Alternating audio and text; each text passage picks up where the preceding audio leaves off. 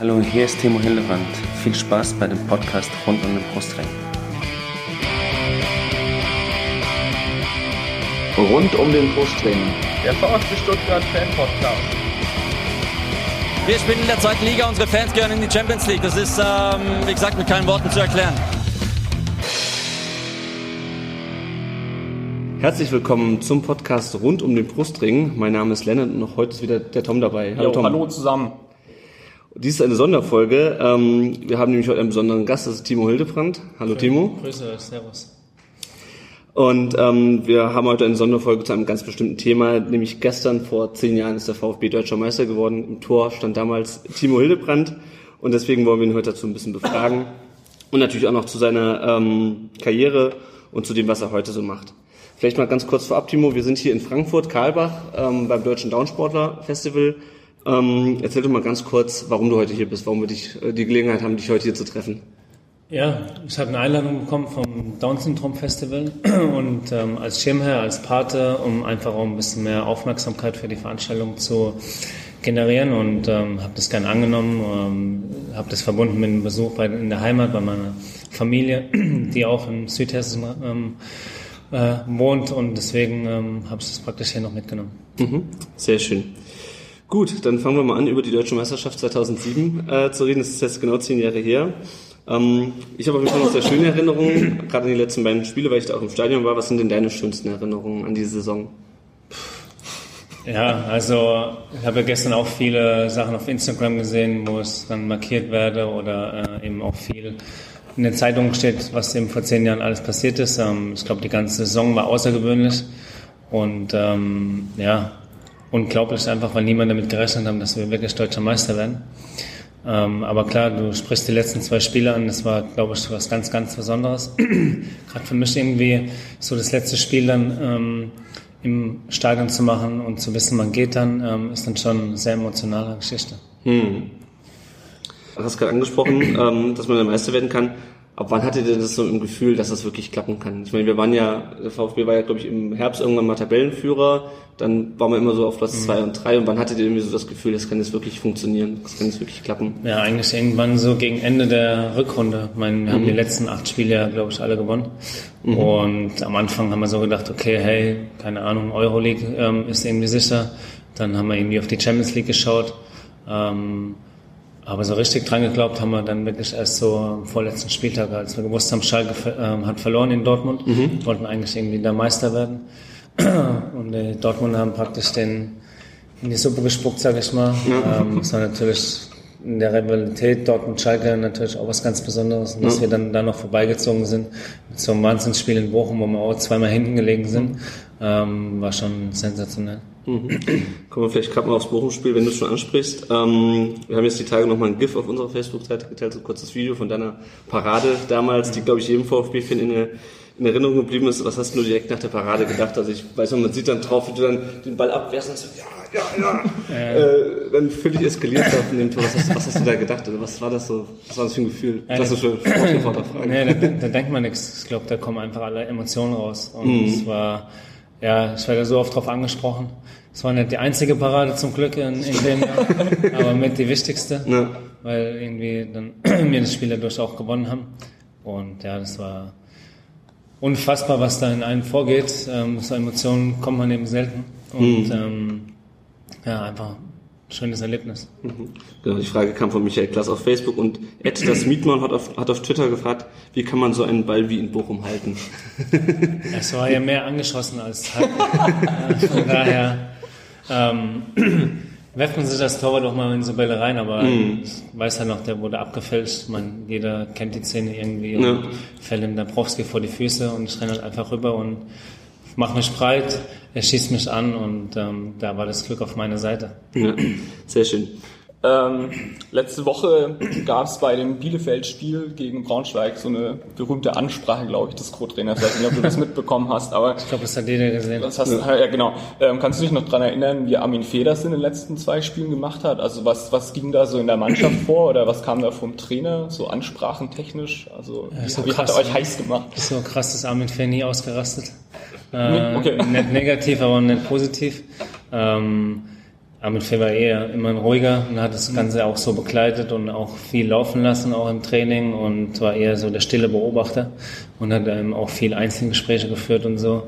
Ähm, aber dass er jetzt große emotionalen ähm, Reden gehalten hat, wie wir es jetzt in Bielefelder Co-Trainer gesehen haben, das war eher nicht der Fall, aber natürlich hat er auch immer äh, bewegende Worte gefunden und uns da schon heiß gemacht für die Spiele.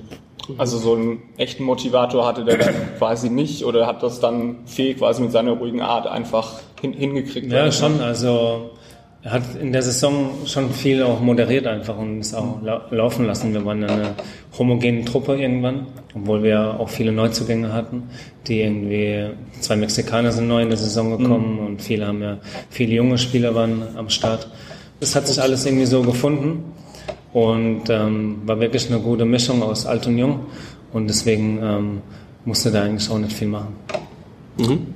Genau, ähm, wie hat die Stimmung dann so zum Erfolg beigetragen? Du sagst, es war schon relativ gut. Also es war dann eine eingeschworene Gruppe, mehr oder weniger kann man das Ja, so ich glaube, wenn du das nicht bist, kannst du als irgendwie unterlegene Mannschaft auch nie so einen Erfolg haben. Mein, es gab bessere Mannschaften in dem Jahr. Mein Bayern ist immer irgendwie Top-Favorit auf die Liga. Schalke war ja. auch eine Top-Mannschaft. Und ähm, ja, wenn du keine gute Truppe bist und einen guten Teamgang hast, das siehst du auch bei Mannschaften wie oft Darmstadt, Freiburg oder so. Ja. Wenn die Erfolg haben, dann ist das irgendwie auch symptomatisch, dass sie eine gute, ähm, ja, gute Pflege, eine gute, Team, ja. gute Teammischung haben und ähm, ja, dadurch halt auch, auch viele Punkte holen. Sind da Freundschaften draus entstanden? Also bist du jetzt noch mit äh, irgendwelchen Spielern von damals regelmäßig in Kontakt oder verläuft sich das dann so ein bisschen? Ja, es verläuft sich schon viel, weil jeder sein eigenes Leben lebt und ähm, mhm. verschiedene Wege geht. Ähm, Mario war in Florenz und bei Bayern und sonst irgendwie Sammy ist auch irgendwie viel im Ausland gewesen. Zu dem einen oder anderen hat man schon mal Kontakt oder trifft ihn dann auch im Stadion, aber ähm, so ganz enge Freundschaften gibt's wenige, aber die sind dann schon auch fürs Leben trifft man sich eigentlich rund um den VfB dann mehr oder weniger im Stadion einfach, wenn mal ja, genau. wenn es genau. anbietet. Mhm. Ja, wo wir gerade beim Thema Meisterschaft sind, vielleicht können wir ja morgen wieder eine feiern äh, als VfB-Fans, wenn nur die Zweitligameisterschaft ist. Du bist morgen auch in Stuttgart, richtig? Absolut, klar. Sehr schön. Ich bin auch eingebunden. Ja, ich also nicht auf dem Platz, aber. ich wollte sagen, der Image macht das ja nicht ganz schlecht. Naja. Gut, ähm, dann wollen wir noch ein bisschen über deine sonstige Karriere reden. Ähm, Twitter-Nutzer ab ans Kreuz hat uns gefragt, was hat Tim, Timo Hildebrand als 15-Jährigen bewogen, sich für den VfB zu entscheiden? Was war für ihn damals entscheidungsrelevant? Also du hast ja schon gesagt, du kommst eigentlich aus Südhessen, bist in Worms mhm. geboren, bist in Hofheim im Ried aufgewachsen. Und was hat dich denn dazu gebracht, zum VfB zu wechseln damals? Also ein Jahr vorher war schon irgendwie die Frage bei mir, ähm, wechsle ich den Verein oder nicht? Und dann habe ich schon beim Waldhof Mannheim unterschrieben gehabt mhm. und habe dann irgendwie doch Bammeln gekriegt oder keinen Bock. Ähm, als Jugendlicher, keine Ahnung warum mehr, ist schon zu lange her. Ja. ähm, aber dann, Auf Profifußball dann an sich? Oder? Nee, das war ja also, Jugend, das war B-Jugend okay. praktisch. Ja, natürlich. Und, ja irgendwie hatte ich ein schlechtes Gefühl dann irgendwie doch und ähm, ich hätte damals schon zum FSV Frankfurt gehen können und so, mhm. aber habe mich dann praktisch entschieden, nochmal ein Jahr in meinem Heimatclub zu bleiben. Und dann das Jahr danach war irgendwie dann wirklich klar, dass ich gehe. Ich meine, da gibt es so Sichtungslehrgänge in Duisburg mhm. mit den Landesverbänden. Habe dann Probetraining gemacht in Köln und Stuttgart und ähm, hätte auch, glaube ich, noch zur Eintracht gehen können. Aber ähm, ja, Stuttgart war damals die beste Jugendarbeit und es mhm. war für mich irgendwie noch so heimatnah, dass auch die Familie kommen kann, ich nach Hause fahren kann. Mhm. Deswegen habe ich mich für Stuttgart entschieden. Mhm. Dann haben wir noch eine eher lustige Frage. Ich weiß nicht, ob du dich noch daran erinnerst. Warum hat er bei seinem von Ed Solk, Warum hat er bei seinem ersten Bundesliga-Einsatz in Freiburg Thomas Berthold die Nase gebrochen? Warum? Keine Ahnung. Ich bin, glaube ich, irgendwie zum Ball und er ist auch zum Ball. Mhm. Ähm, äh, ja, ich glaube, die Jungs wollten mir mehr helfen als sonst, weil ähm, da war halt irgendwie ein junger, nervöser Torwart im Tor und ähm, sie haben schon gut verteidigt und mhm. irgendwie sind wir halt aneinander gerasselt. Aber ich weiß nicht, ob die Nase gebrochen war. Mhm. Der ist auch nur angebrochen. Ja, ich hab's, ich hatte es gar nicht mehr auf dem Schirm, muss ich ganz ehrlich sagen, das ist die Frage. Genau, nach der Meisterschaft bist du ja dann äh, direkt gewechselt nach Valencia, glaube ich, wenn ich es richtig ja, weiß. Genau. Ähm, war das im Nachhinein der richtige Schritt, würdest du sagen? Oder hättest du lieber oder wäre es besser gewesen, im Nachhinein vielleicht doch nochmal beim VfB zu bleiben? Oder ist schwierig nee, zu sagen? trifft ja die Entscheidung in dem Moment, wo man halt mhm. ähm, ja, so fühlt, so denkt. Und für mich war ja ein halbes Jahr vorher schon irgendwie klar, also für mich, dass es geht. Und ähm, es war vielleicht der falsche Verein zum falschen Zeitpunkt. Ähm, Aber generell, glaube ich, war es dann schon für mich auch an der Zeit zu gehen. Ich war damals, wie alt war ich denn? Ähm, vor, vor, genau zehn Jahren. Ja, genau. 28 und es war ja schon irgendwie ähm, dann ein fortgeschrittenes Fußballalter. Mhm. Und von daher war für mich so die Frage, ähm, bleibst du immer beim VfB oder siehst du halt noch was anderes von der Fußballwelt? Deswegen mhm. wollte ich auch wechseln. Mhm. Was für Eindrücke hast du dann bei den anderen Vereinen gesammelt? Also wie hat es dir zum Beispiel in Spanien an sich gefallen? Gut, ich wäre gerne länger da geblieben. Ich hätte auch nie gedacht, dass es so viel ähm, äh, ähm, Vereine auf der Autogrammkarte habe. äh, ist ein bisschen unglücklich gelaufen, aber es hat immer seine mhm. Gründe und ich wäre gerne länger in Valencia geblieben, weil es eine super Stadt. Ähm, ich habe super Freunde da kennengelernt, aber leider hat es im Sportlich auch nicht am Schluss dann so funktioniert. Mhm neue Trainer hat einen neuen Torwart mitgebracht und wenn du dich dann abschreibst, dann ähnlich wie jetzt Bastian Schweinsteiger beim Menu, dann hast du mm. einfach keine Chance und dann musst du einen neuen Weg, neuen Weg gehen. Ja. Und bei den anderen Vereinen, gut, Frankfurt kennen wir, kennen wir alle ein bisschen besser. Hoffenheim, in, in äh, Lissabon warst du noch zwischendurch? Ja, ich war ja danach, nach Valencia wollte ich halt irgendwie so einen sicheren Hafen, Hoffenheim. Mhm. Äh, Ralf Rangnick war mein erster Trainer und da habe ich gedacht, okay, gehe ich wieder zu ihm zurück. Und Hoffenheim hat ja schon so ein geiles Projekt gehabt, die mhm. waren damals Erster und so, als ich dahin gewechselt bin. Und ähm, habe ich gedacht, okay, das, das läuft eigentlich. Aber dann gab es auch ein paar Probleme und so mit der Mannschaft ähm, generell und mhm. äh, der Weg ist ja dann so ein bisschen nach unten gegangen und habe dann keinen neuen Vertrag mehr gekriegt. Dann bin ich nach Lissabon gegangen, mhm. habe ich auch nicht wirklich eine Chance gekriegt zu spielen. Und dann kam eben das Glück nochmal, dass ich nach Schalke kam, auch durch eine Verletzung vom Ralf Fährmann. Mhm. Habe dann nochmal super zweieinhalb Jahre verbracht und ähm, ja, das war schon nochmal eine runde Geschichte, auch irgendwie nochmal Champions League spielen zu dürfen. Mhm. So, das war schon gut. Ja. Sehr schön. Genau, die Frage mit dem, mit dem Wechsel nach der Meisterschaft, die kam von relativ vielen äh, ja, Fans und Nutzern, auch, weil das natürlich viele beschäftigt hat damals. Ähm, was sagst du denn so allgemein zur Entwicklung des VfB seit 2007? Sind das zehn Jahre, wie gesagt? Schwierige. Einige Ups, aber mehr Downs, glaube ich, mhm. als ähm, Höhen. Und ähm, deswegen, klar, man fiebert mit. Man findet es schade, dass der Verein so in dieses Fahrwasser geraten ist und auch dann letztendlich im Abstieg ähm, ja, geendet hat. Ich meine, jetzt dieses Jahr Zweitliga, glaube ich, hat dem Verein vielleicht auch gut getan. Meine, die Fans sind Wahnsinn. Ähm, man merkt richtig, wie sie abgehen und auch den Verein in die erste Liga wieder tragen wollen. Mhm. Und ähm, generell ist aber schade, weil ähm, Vereine wie Gladbach, die sind zum Beispiel 2007 abgestiegen. Wenn man jetzt sieht, wo die stehen und wo der VfB steht, ist es schon noch ein krasser Unterschied mittlerweile. Mhm. Aber ich hoffe natürlich, dass der VfB auch wieder dahin kommt. Kannst du von außen bewerten, was da schiefgelaufen ist? Ich weiß nicht, ob du darauf antworten willst, aber ich habe immer schwierig, glaube ich. Ja, also. einen Einblick, aber mein, nur von außen gesehen glaube ich, dass halt immer ein guter Indikator ist, wenn ähm, äh, viele Sportmanager und viele Trainer gibt. Das ist nie ein gutes Zeichen. Hm. Und man sieht es einfach an den Vereinen, die äh, einen Trainer haben über fünf, sechs Jahre oder einen Manager mhm. und da äh, ist eigentlich meistens immer Erfolg. Und das gab es beim VfB eben nicht. Ähm, da war eine hohe Fluktuation auf wichtigen Stellen und deswegen glaube ich, hat es schon auch damit, ähm, ja, ja, es geht halt einfach mit, mit ein. Ja, was ich mich äh, die Tage tatsächlich mal gefragt habe, ob die Meisterschaft äh, wirklich eher ein Fluch als ein Segen war. Ich meine, klar, die war geil und die will man gewinnen, um Gottes Willen. Irgendwie hat man danach, glaube ich, auch so ein bisschen aufgehört, äh, so auf die Jugendspieler zu setzen, vielleicht ein bisschen kreativer zu sein bei den Transfers, mhm. hatte ich so den Eindruck. Wie siehst du das? War das also es ist auch wieder schwierig, weil du natürlich weg warst danach, aber. Ja, es gibt ein Sprichwort, im Erfolg macht man die meisten Fehler.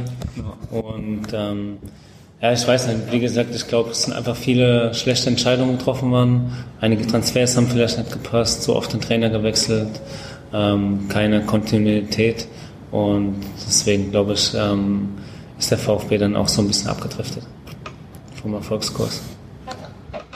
Ja, dann würde ich sagen, stellen wir noch ein paar äh, Fragen zu dem, was du heute jetzt machst. Ähm, genau, was machst du jetzt so? Du hast deine Karriere letztes Jahr, glaube ich, endgültig beendet. Ja. Und was machst du seitdem? Was ist so dein, dein Hobby seitdem? mein Hobby? Mein Hobby ist mit meinem Sohn viel Zeit zu verbringen. Mhm. Ähm, ich glaube, da hat auch nicht jeder Vater irgendwie die Gelegenheit dazu. Aber ähm, es ist schön, weil er ist fünf und den aufwachsen zu sehen, ist schon ein Privileg. Mhm. Aber ich bin auch bei einer Event- und Marketingagentur. Ähm, so die ersten Schritte halt von der anderen Seite vom Fußballgeschäft zu erleben, weil wir betreuen auch als Agentur die Mercedes-Benz-Bank, den Hauptsponsor. Mhm. Und sehr, sind schon eine sehr sportaffine Agentur und es ist schon interessant auch den, ähm, ja, die andere Seite kennenzulernen. Mhm. Du hast einen, äh, wie nennt man das, Video-Podcast, Video, äh, ein Vlog, ein Vlog, wie auch immer. ja, genau. Der nennt sich Timos Bankgeflüster. Was hat es denn damit auf sich und warum hast du das gemacht? Warum machst du das? Es läuft auch über die Agentur. Ähm, wie gesagt, wir betreuen die Mercedes-Benz Bank und das ist auch ein, ähm, ja, wir machen einfach Videos über rund um den VfB. Wir haben mal Fußballgolf mit den Jungs gespielt ähm, auf dem Event und mhm. da war ich praktisch äh, ja, bin mitgelaufen, habe ein paar Interviews geführt und ähm, jetzt zur hoffentlich Aufstieg, äh, so gut wie Aufstieg, haben wir auch noch äh, was gedreht jetzt die Tage und so und ich glaube, dass ähm, ja einfach ein paar mehr Insights bekommt ähm, rund um den VfB. Mhm. Ähm, viele interessiert, ob du dir mal vorstellen kannst, als Trainer oder ähnliches zu arbeiten. Hast du einen Schein oder? Ich habe angefangen, einen Trainerschein zu machen. Das heißt Elite-Jugendtrainer.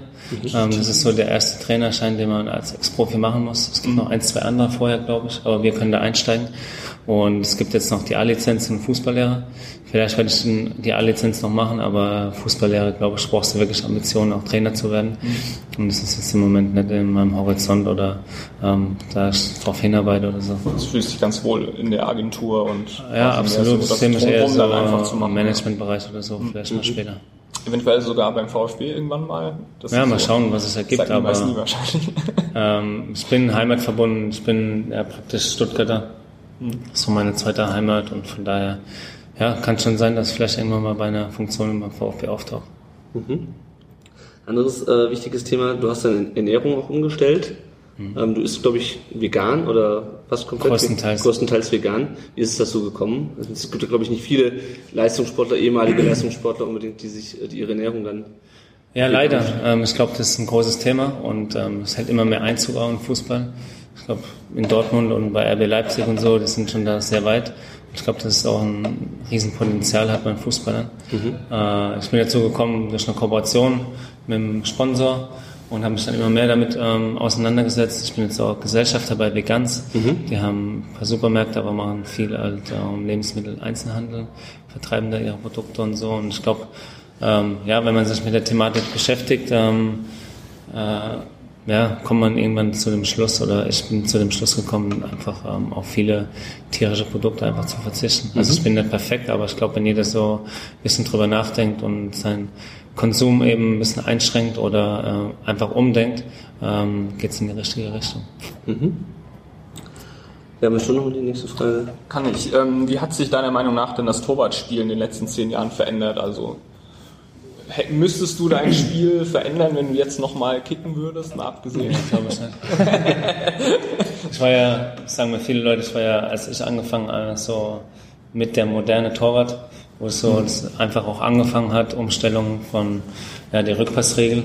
Mhm. Und ähm, ja, ich habe da früher auch schon am, zu meinem Feld gespielt und so und ähm, deswegen ist mir das eigentlich immer leicht gefallen. Ähm, aber mittlerweile, klar, es entwickelt sich alles weiter, auch das Torwartspiel. Ähm, die Jungs werden einfach viel, viel besser noch ausgebildet, auch mit dem Fuß. Und, ähm, aber das ist äh, mittlerweile das ABC jeden Torwart, dass er einfach mit dem Fuß gut, gut ist. Und mhm. ähm, klar wird die Qualität dann auch besser. Aber ich bin halt schon immer auch noch ein Verfechter davon, dass erstmal die Hauptaufgabe vom Torwart ist, halt ähm, Bälle zu halten Kisten und halt irgendwelche ja. Traumbälle zu spielen. Genau, ja, der Erik äh, auf Facebook fragt dahingehend auch, äh, welche drei Tipps du jungen Spielern geben kannst und Kindern, äh, die eben auch ein guter Torhüter werden sollen oder wollen. Ich glaube, er hat auch. Äh, genau, ich glaube, sein, sein, Sohn, Sohn ist genau sein Sohn, der, der auch dein Buch äh, regelmäßig äh, gern vorgelesen bekommt. Der äh, für den für den hat er das, glaube ich, gefragt. Du, ich glaube, für Kinder und so ist es immer wichtig, einfach der Leidenschaft nachzugehen, dass sie Spaß daran haben, was sie machen. Ich glaube, das ist einfach eine normale Entwicklung. Wenn einer Bock hat, irgendwie ins Tor zu stehen und Manuel Neuer nacheifert, ähm, haben die einfach Spaß dran. Mhm. Ich sehe es an meinem eigenen Kleinen, ich spiele auch gern Fußball, einfach so. Und ähm, ich glaube, da kann man irgendwie jetzt keine großartigen Tipps geben. Aber ich glaube, dass da immer der Spaß im Vordergrund stehen soll und dass die Eltern es auch einfach unterstützen und einfach die Kinder auch lassen. Mhm. Noch eine zweite Frage vom Erik. Du hattest ja früher etwas längere Haare als jetzt. ähm, und er fragt, was er sich schon immer gefragt hat, sind lange Haare nicht sehr hinderlich, wenn Action im Strafraum ist und man schnell reagieren muss? Hat sich das jemals eingeschränkt, die Frisur? vielleicht auch nicht ganz ernst gemeint. Ich glaube schon, klar. Fragen sich vielleicht schon einige, aber ähm, ich habe nicht wirklich großes Problem damit gehabt. Mhm. Und mich hat so nicht gestört. Ich war irgendwann mal froh, lange Haare zu haben. Meine Friseurin hat es immer irgendwie abgeschnitten. und ähm, erst als ich nach Spanien ging, konnte es dann wachsen lassen. Äh, nee, von daher war es eigentlich nie ein Problem. Mhm. Äh, genau, der Vertikalpass, äh, ein sehr schöner Blog, den weißt du, kennst du den vielleicht Nein. sogar? Empfehlung an der Stelle. Okay. Der Vertikalpass fragt, ob du denkst, dass ein starker Konkurrent mit Schlengerek noch besser machen würde. Uphoff ist jetzt weg und äh, Kral ist, glaube ich, länger verletzt. Ja, ja genau. Also, du, ich habe selbst erlebt, wenn du einen guten ähm, Konkurrenten hast, kann ich schon pushen. Aber ich glaube, dass auch eine klare Torwart-Hierarchie gut ist. Also bei uns oder bei mir war das eigentlich immer irgendwie klar, zumindest in Stuttgart. Ähm, in Schalke habe ich mit Ralf Hemmern immer konkurriert und so.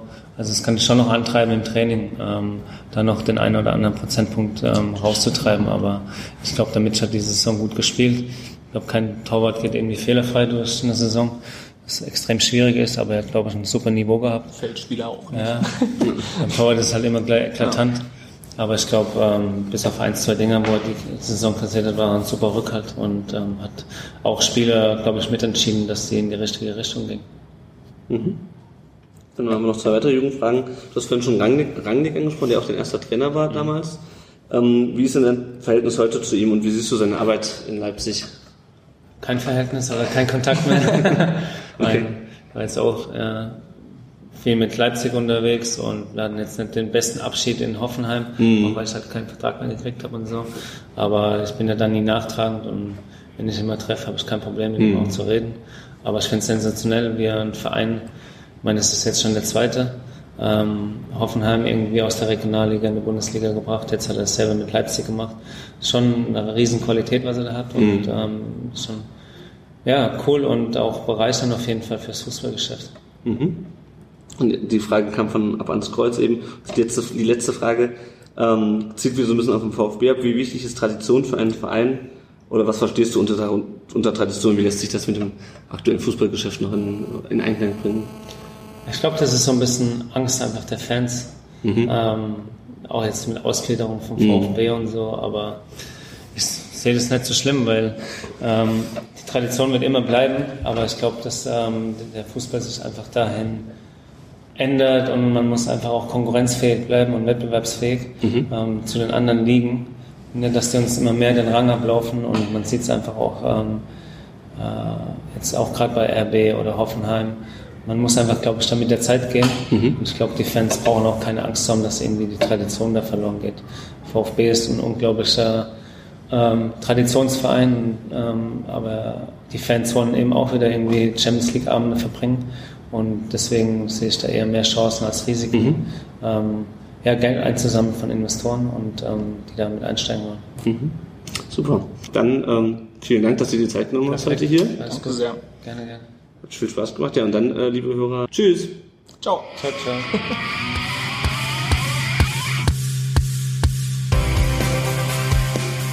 Rund um den Brustring. Der VfB Stuttgart Fan Podcast.